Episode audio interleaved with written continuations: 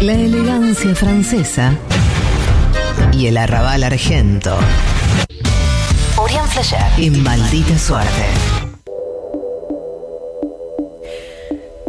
Apocalipsis. Situación catastrófica ocasionada por agentes naturales o humanos que evoca la imagen de la destrucción total, el fin del mundo. Algunos vieron la pandemia llegar hasta la puerta de su casa con calma. No fueron de los que asaltaron los supermercados, vaciaron las góndolas de alcohol en gel, acopiaron mascarillas que no debían. Hace meses, hace años, que se vienen preparando para el peor de los escenarios. El día en que todo reviente. Porque creen, porque saben que ese día llegará. Son los preppers, los preparacionistas.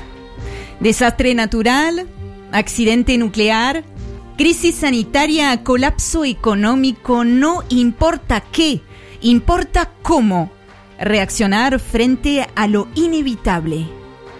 Mientras algunos ceden al pánico, ellos ya tienen almacenados comida para aguantar varias semanas de cuarentena, agua, pilas, papel higiénico, radio, a veces armas. Responden las preguntas difíciles antes de que la realidad los obligue a formularlas. ¿Dónde refugiarse? ¿Cómo sobrevivir en la naturaleza? Y la más difícil de todas. ¿A quién ayudar? Cuando les pidan auxilio porque ellos son los que están preparados, ¿a quién? ¿A quién abrirle la puerta? Es una cuestión de sobrevivencia.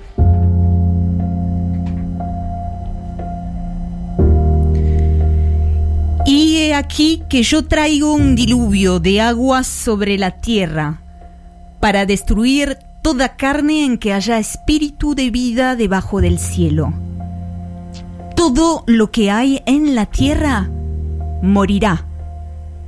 Mas estableceré mi pacto contigo, y entrarás en el arca tú, tus hijos, tu mujer, y las mujeres de tus hijos contigo y de todo lo que vive, de toda carne, dos de cada especie meterás en el arca, para que tengan vida contigo.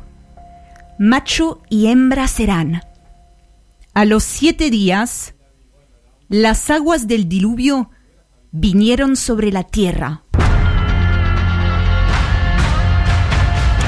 Siglos después del Génesis, el futuro de las especies animales no está más en manos de los hombres de fe, está en manos de la ciencia. Una pareja de investigadores británicos idearon un proyecto de dimensiones bíblicas. Hallar y conservar el ADN y las células de miles de especies animales. Salvar su patrimonio genético para las futuras generaciones antes de que sea demasiado tarde. Frozen Ark. El arca congelada no solo nosotros estamos amenazados, también somos una amenaza. La sexta extinción masiva de la vida sobre la Tierra está en marcha. El ritmo de desaparición de especies es 100 veces mayor desde el siglo XX y la anterior provocó la desaparición de los dinosaurios. Fue hace 65 millones de años. Ahora cambiamos de lugar y de iniciativa. Cerca del Polo Norte, ahí, en el archipiélago de Svalbard, en Noruega, está la bóveda del fin del mundo. Un gigantesco almacén con cientos de miles de semillas de todo el mundo. Fue creado para proteger la biodiversidad y reabastecer a la tierra en caso de cataclismo, de enfermedad, de guerra la primera vez que abrió sus puertas fue para retirar semillas destinadas a Siria. En la bóveda del fin del mundo también se preparan para lo peor.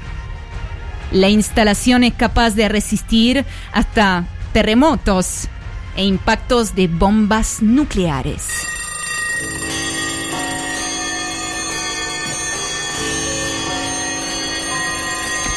Los científicos crearon un reloj simbólico llamado el reloj del apocalipsis o reloj del juicio final. Muestra los minutos que nos quedan hasta la medianoche, que representa la destrucción total de la humanidad. El diagnóstico que hacen está basado en el grado de amenaza nuclear, ambiental y tecnológica, y lo van corrigiendo periódicamente. A principios de este año, actualizaron la hora. ¿Y saben qué? Solo quedan 100 segundos para el fin del mundo.